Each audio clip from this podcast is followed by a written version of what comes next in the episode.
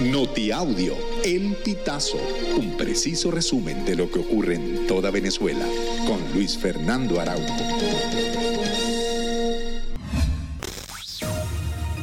Amigos, bienvenidos a una nueva emisión del Notiaudio El Pitazo. A continuación, las informaciones más destacadas. El artista mexicano Luis Miguel confirmó que regresará a cantar a Venezuela el próximo año, en medio de su gira mundial.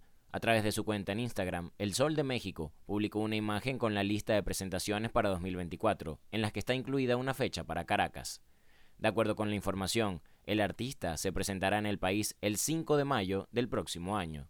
La última vez que Luis Miguel cantó en Venezuela fue el 10 de noviembre de 2013 en el Fórum de Valencia. Un día antes, el intérprete de Culpable o No y La Incondicional se presentó en el estadio de fútbol de la USB en Caracas.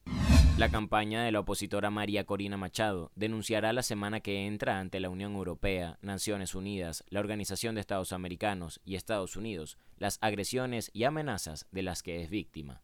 El exalcalde de Caracas, Antonio Ledesma, quien ahora se encuentra exiliado en España, subrayó que el gobierno de Maduro ni siquiera guarda las apariencias con respecto a las primarias opositoras, que son parte del compromiso hacia unas elecciones presidenciales con garantías democráticas en 2024. Limyut Chiquinquirá Salazar, una joven de 32 años, fue rescatada por un grupo de migrantes venezolanos en la selva del Darién, donde estuvo perdida y lesionada durante varios días.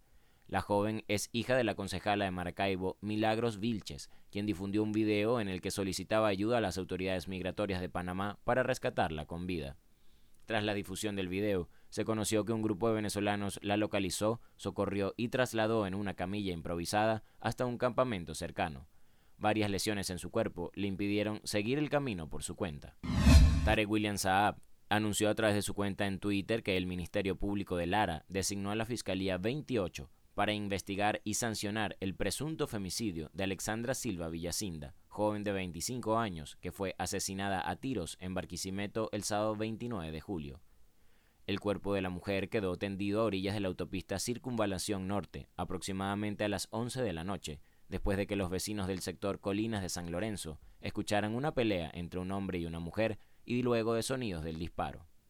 Caminar hasta el Santo Cristo de la Grita es una tradición que año tras año se realiza en el estado andino.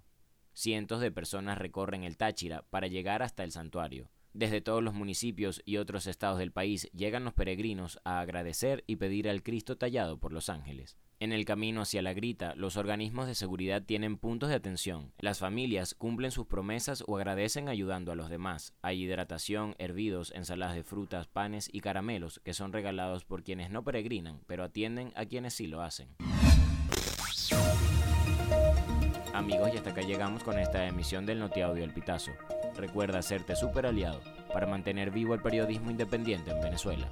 Narró para ustedes Luis Fernando Araujo.